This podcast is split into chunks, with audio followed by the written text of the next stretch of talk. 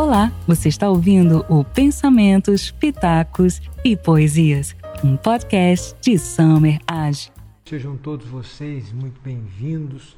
Nós começamos ou começaremos a nossa live a partir de agora. Texto da nossa live, ou na verdade aquilo que uh, nos inspirou a esta live, é um trecho do livro Admirável Mundo Novo. Preste atenção aqui. Veja o que diz Huxley nesse trecho. Você nunca teve a sensação de ter em si alguma coisa que, para se exteriorizar, espera somente que você lhe dê a chance? Retirando do contexto aqui uma pergunta, uma inquirição de Bernard na obra Admirável Mundo Novo, Huxley traz uma distopia. Um mundo completamente organizado, em que as pessoas são condicionadas. Cada um sabe para que nasceu, como deve viver e se sente feliz por isso. Não há que se falar em família, fala-se em sociedade. Todos são de todos, ninguém é de ninguém. A reprodução é uma reprodução em laboratório a reprodução humana é vista como um retrocesso próprio de selvagens. No contexto da obra de Huxley, há um condicionamento, um determinismo. Você nasceu para cumprir esta função. Não cabe a você questionar se você deve ou não exercer outra função, se você deve ou não buscar outro caminho, se você deve ou não ter outra vida. Esta é a vida para a qual você foi designado. Não cabe a você o questionamento. Se estiver se sentindo mal, por favor, tome um soma, uma droga produzida em laboratório capaz de produzir felicidade e de gerar felicidade às pessoas que ali estão. O que nós percebemos na obra de Huxley é a chamada felicidade obrigatória. Mas Bernard, um sujeito inquieto, de alguma forma infeliz e insatisfeito com a vida que tem, porque por uma falha no momento do condicionamento teria recebido um pouco mais de álcool no seu sangue e isso implicaria uma diminuição da sua capacidade física, Bernard começa a questionar. E começa a perguntar para Lenina, neste momento, se ela nunca teve a sensação de ter em si alguma coisa que para exteriorizar espera somente que você lhe dê a chance. Eu pergunto a você se você tem essa sensação, um sentimento de que para você exercer alguma coisa, viver alguma coisa, em primeiro lugar, você precisa dar uma chance. Paulo Borges Júnior, em uma análise do livro de Jonas, diz: as pessoas preferem muitas vezes o sacrifício ao enfrentamento. Para ser aquilo que desejamos, é preciso viver uma guerra. Como nós não queremos viver uma guerra, nós nos submetemos ao sacrifício de não sermos o que desejamos, ou a nossa, de não cumprirmos a nossa missão, o nosso intento, a nossa vocação, aquilo para o qual fomos chamados. Não é mais ou menos assim? Eu conheço pessoas que desejam a magistratura, eu lido com diversos alunos que são graduados em direito ou graduandos em direito. O que se percebe muitas vezes ao conversar, ao conversar com bacharel em direito é mais ou menos o que Paulo Borges Júnior analisa no livro de Jonas. Ele diz: olha, estas pessoas foram chamadas ou têm um desejo, uma missão, uma vontade por exemplo, a de ser juiz. Só que para isso é necessário o enfrentamento de uma guerra. Esta guerra pode durar um ano, pode durar cinco anos, pode durar oito anos.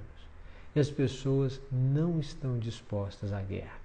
Neste caso, já que não estamos dispostos à guerra, preferimos o sacrifício de não ser. Isso acontece em todas as áreas da vida. A nossa mente, como o cérebro cria em uma série da Netflix, vai fazer sempre o caminho mais fácil. o caminho que exige menor energia, o caminho que exige menor complicação. Por isso, a tendência do ser humano de ser preguiçoso. Por isso, a mudança exige sair da zona de conforto. Por isso, a transformação requer sacrifício. Quando você se pega nesta manhã de sábado olhando para si mesmo e dizendo assim: há algo em mim que precisa ser realizado. Existe um desejo, uma vontade, algo que se eu pudesse escolher a vida sem dificuldades, eu escolheria isso. Neste caso, eu pergunto aos senhores: o que é? Só que quando eu descubro o que é, em seguida a vida me dá o enfrentamento. Ela diz: para ser o que você quer, é preciso que você vá para a guerra.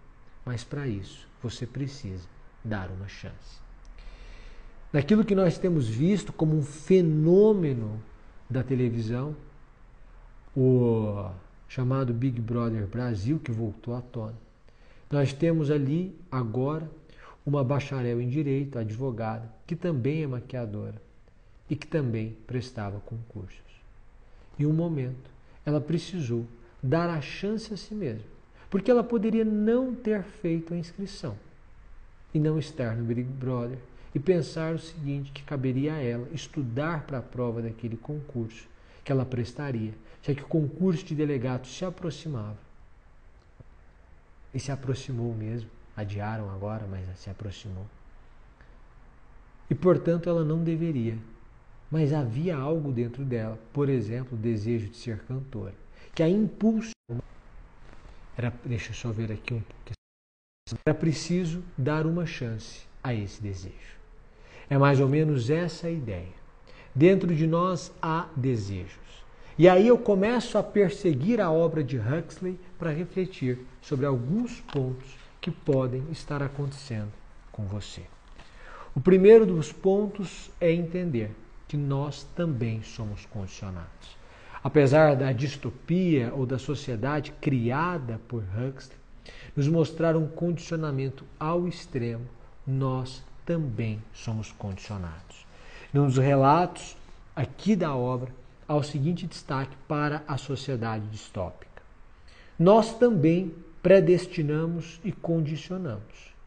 Decantamos nossos bebês sob a forma de seres vivos socializados, sob a forma de alfas ou de ys, de futuros carregadores ou de futuros futuros diretores de incubação nós predestinamos as nossas crianças.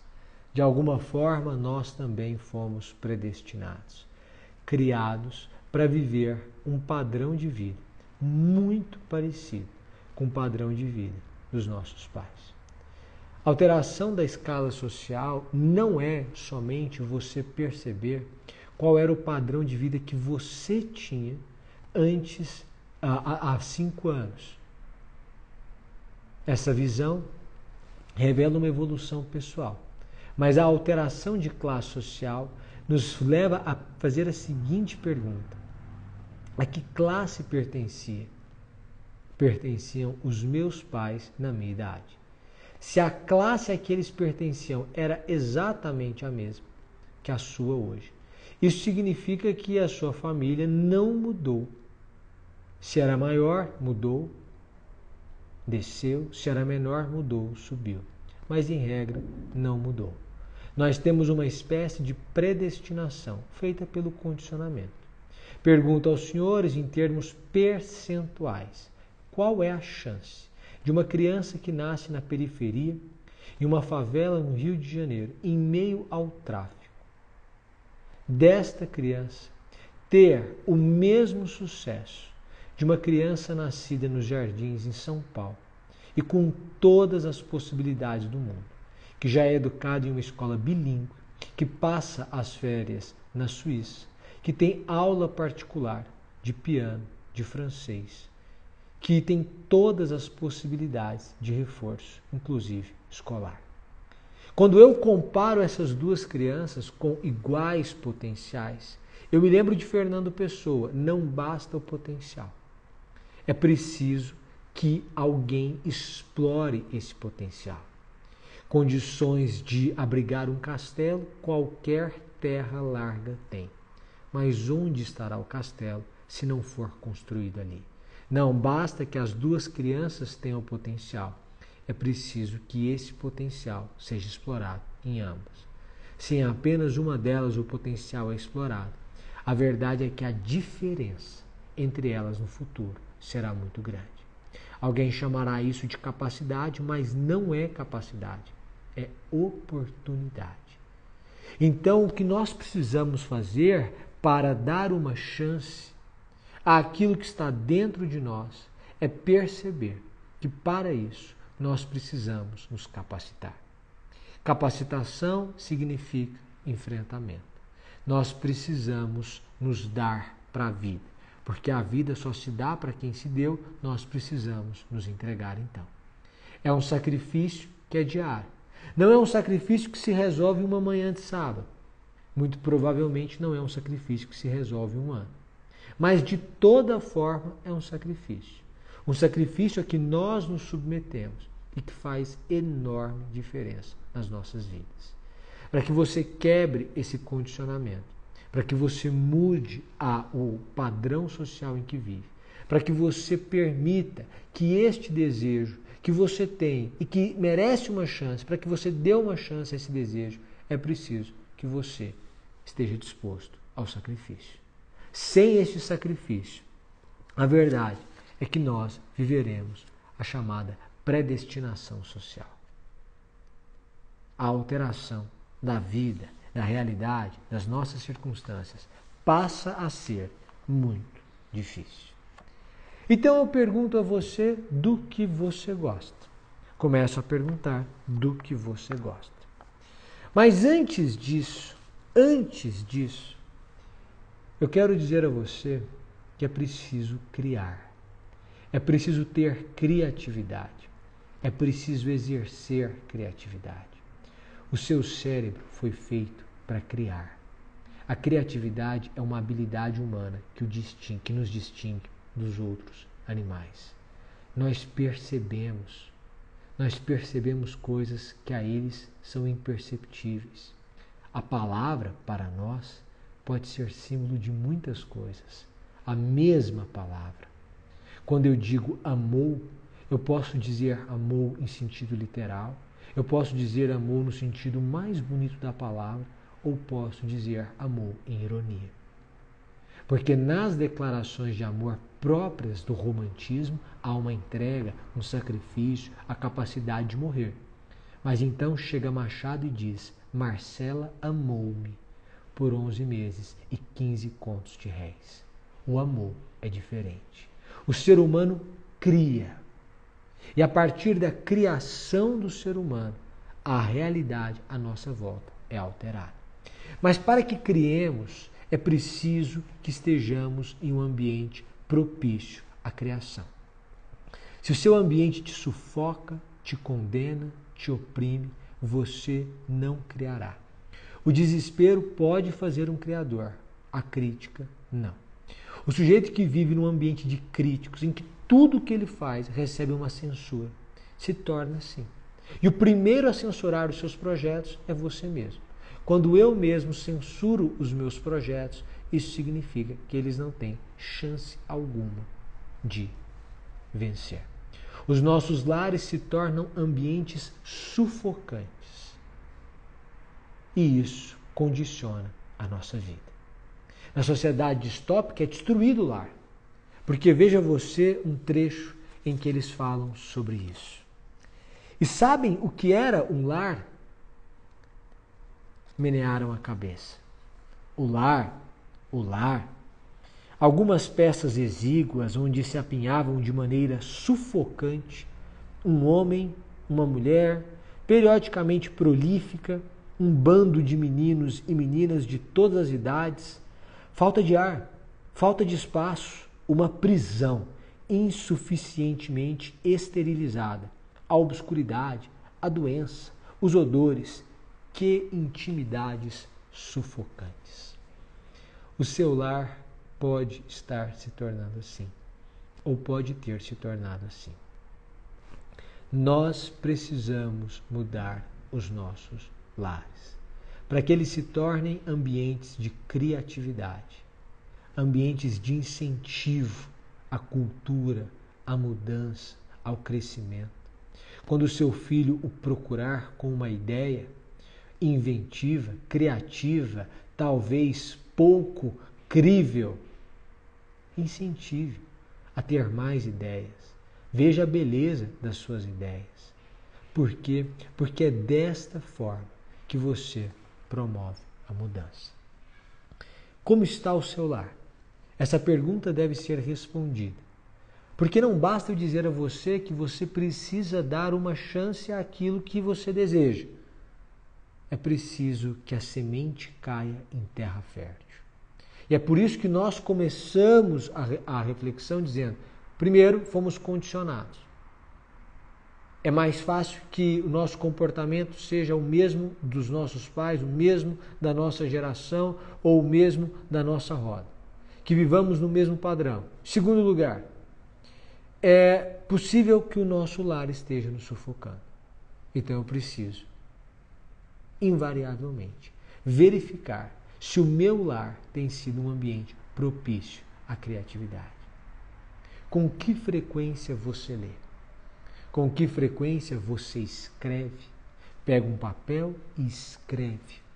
Fala dos seus sentimentos, dos seus pensamentos, dos seus desejos. Fala do seu dia, do que o sufoca e do que o liberta. Qual é a frequência disso? Porque pode ser que o seu ambiente seja a pior terra para jogar a semente. E se você não mudar o ambiente, se você não mudar o seu lar, se você não mudar a sua relação com seus familiares, se você não mudar a rotina, se você não mudar as trocas, simplesmente a semente que você tem será desperdiçada. A chance que você der não vingará. Se não cuidarmos dos nossos lares, eles se tornarão ambientes sufocantes, de intimidades sufocantes. Mas é preciso entender qual é o desejo. Em regra, o nosso desejo é determinado pela nossa cultura. O ambiente em que fomos criados, a cidade em que fomos criados, a família em que nascemos. Por que isso? Porque veja você um ponto aqui em que Aldous Huxley nos lembra a fala de Lenina, que diz assim: Que cor horrível o caque, observou Lenina, expressando os preconceitos hipnopédicos de sua casta. Palavra de honra, disse Lenina. Estou contente de não ser um gama. Mas vamos por etapas. Que cor horrível o caque, expressou os preconceitos hipnopédicos de sua casta. O que Lenina está, fazendo, está dizendo aqui? Esta cor é horrível, porque ela era condicionada a achar determinadas cores horríveis, porque não eram pertencentes à sua casta. O seu desejo, inclusive o Eros, é em grande medida determinado pela cultura. O saudoso professor Flávio Gicovati sempre contava que quando os italianos chegaram ao Brasil e eles precisavam abrir fazendas, cultivar, plantar na região sul, eles escolhiam é, é, mulheres para se casarem, mulheres mais gordinhas, porque eram mais fortes e eles tinham a impressão e a convicção de que essas mulheres os ajudariam a vencer na vida, a crescer, a abrir espaço. Eu pergunto a vocês isso influenciou inclusive no Eros, no desejo, na paixão do homem para com a mulher. Então a mulher magra ou muito magra, ou como é o perfil de hoje, não atrairia aquele homem naquela época. O que nós desejamos tem um condicionamento cultural. Mas é possível que haja um descompasso entre o que eu acho que eu deveria desejar e o que efetivamente eu desejo. Isso é próprio das mentes inquietas e das mentes revolucionárias e das mentes que transformam a atmosfera ao seu redor. Se houver esse descompasso, o que farei? Me submeterei ao sacrifício de não ser o que sou, de não fazer o que desejo, desde que moralmente lícito, desde que lícito, ou irei para o enfrentamento. Porque é sempre mais fácil achar horrível a cor caque. E ainda agradecer por não ser um gama. Palavra de honra. Estou feliz por não ser assim. É possível que exista um descompasso entre o que as pessoas acham que você deveria querer e o que você quer. Ou entre o que você acha que deveria querer e o que efetivamente você quer. E então nós começamos a nos perguntar: o que nós faremos com esse desejo? O que nós faremos com esse desejo, o que nós ah, desejaremos, o que concretizaremos. Porque por vezes é muito mais simples que você esconda esse desejo e não dê a ele chance. Porque o grupo das pessoas que escondem seus desejos e não dão a eles chance, o grupo de pessoas que não faz, o grupo de pessoas que vai pelo caminho trivial e que não ousa, é sempre maior. O grupo, a plateia, sempre supera quem está no palco. As pessoas que assistem às vidas alheias sempre são maiores. O número delas é sempre maior do que o das pessoas que vivem suas próprias vidas. Mas quem me assiste na estrada, passar pela estrada, nunca saberá, como diz o compositor, o que é ter o vento na cara. A sensação que sinto. A maioria de nós tem no fundo um desejo pela não realização do desejo. Vejam vocês o que diz aqui. Huxley. A própria Lenina fazia Bernard sofrer. Lembrou-se das semanas de indecisão tímida, nos quais, ah, no, no curso dos quais ele a contemplara e desejara, sem esperança de algum dia ter coragem para convidá-lo. Ousaria enfrentar o risco de ser humilhado por uma recusa desdenhosa? Mas se ela dissesse sim, que êxtase! Pois bem, agora ela o dissera, e apesar disso, ele continuava a sentir-se desconsolado. Bernard queria sair com Lenino. Mas ao mesmo tempo, ele ficava imaginando: e se ela aceitasse? Como seria bom? Como seria bom mas de repente ela aceitou e isso o desconsolou porque ele achava que não estaria preparado para ela ou para isso. Fora que ele não queria correr o risco de convidá-la e ser rejeitado. O risco de ser humilhado por uma recusa desdenhosa. Talvez seja isso que tem feito você parar. O medo de ser humilhado por uma recusa desdenhosa. Você vai atrás, você se expõe. Você quer ser advogado, cantor. Você quer ser médico, escritor. Você quer ser poeta.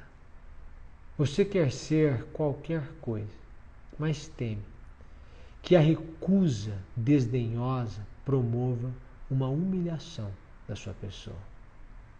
Então é melhor o sacrifício do que o enfrentamento. Só que isso provoca, ou, ou isso faz de você alguém frustrado. Isso faz de você alguém que sempre estará com aquela pedra dentro do coração. Eu digo que o sonho é uma espécie de semente que nasceu no nosso coração.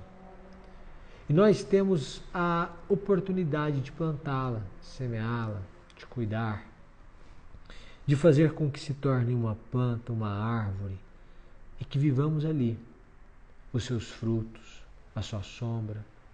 Mas isso demanda um esforço. E a maioria de nós teme que todo esse esforço seja em vão. Então a gente esconde a semente do coração no coração quem conhece a gente a fundo sabe dela. Quem conhece a gente a raso não sabe dela.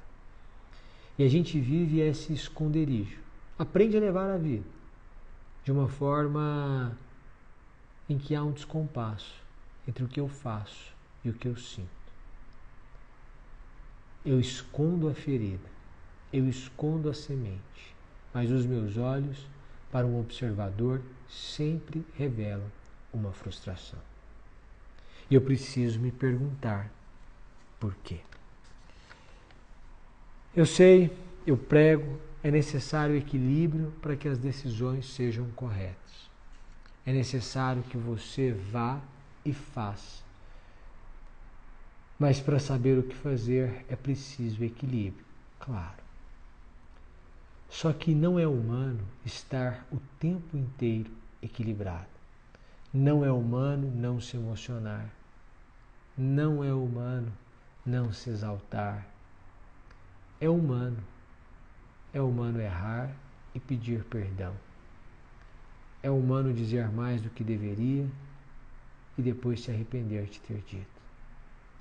É humano cair e se levantar. O equilíbrio deve nos guiar em nossas decisões. Mas estar equilibrado na guerra é estar em êxtase, é estar com adrenalina, é estar agitado, é ter uma convicção profunda da vitória, é lutar até o último instante. Num trecho aqui, diz assim: Fifi fitou Bernard com uma expressão de enlevo mas um enlevo em que não havia nenhum vestígio de agitação ou de superexcitação. Pois estar superexcitado ainda é estar insatisfeito. Seu êxtase era o êxtase calmo da perfeição atingida.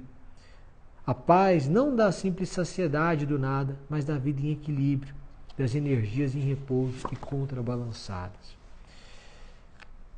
Estar superexcitado é estar insatisfeito que ele está dizendo basicamente aqui é que essas emoções que guiam o comportamento humano naturalmente são emoções que em uma sociedade rígida, determinista, elas não interessam. Porque só alguém muito entusiasmado pode dar início a um projeto que vai mudar a realidade da sua família. Só alguém muito entusiasmado pode decidir hoje que vai se tornar, por exemplo, um escritor e tornar-se. Só alguém muito entusiasmado pode perceber a sua vida ao redor e dizer: tudo bem, eu estou satisfeito com, com o que me aconteceu na vida, eu entendo o que fizeram comigo, eu já ressignifiquei minhas frustrações, já aprendi a superá-las, Hoje eu vivo bem, mas a partir de agora eu quero mais. A partir de agora eu quero um crescimento, uma transformação, uma mudança, que pode ser de cidade, pode ser de país, pode ser de profissão, pode ser uma mudança dentro de casa, uma mudança no comportamento dentro do casamento, como pai, como mãe, como qualquer pessoa mas eu preciso dar essa chance a mim. Que neste sábado você possa, por um momento, pensar e dizer assim: que chance eu preciso dar a mim mesmo? Que chance eu preciso dar a mim mesmo? Esta chance, esta chance eu a darei. Daqui a 100 anos, nem eu, nem você estaremos aqui. Isso nos iguala e nos liberta. Se você tivesse hoje 80 anos e pudesse visitar você mesmo, se você de 80 anos hoje entrasse na sua casa e pedisse para que você fizesse um cafezinho e dissesse: Eu sou você daqui a 50 anos, com 80 e poucos, e eu vim conversar com você sobre o próximo meio século que você vai viver, que palavras você traria para você? Perca a vergonha, não tenha medo de se expor, Não tenha medo da crítica. Tenha medo de esconder os seus sonhos, de morrer com eles, de não viver seus talentos. Aprenda. Sempre há uma forma educada de resolver a situação, por mais difícil que ela seja. Sempre é possível inspirar pessoas e ser a pessoa mais inspirada do mundo. Leia mais, coma bem, viaje mais. Tenha um plano, um plano financeiro.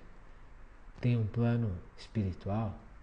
Tenha um plano de família. Seja a pessoa mais interessante que você conhece.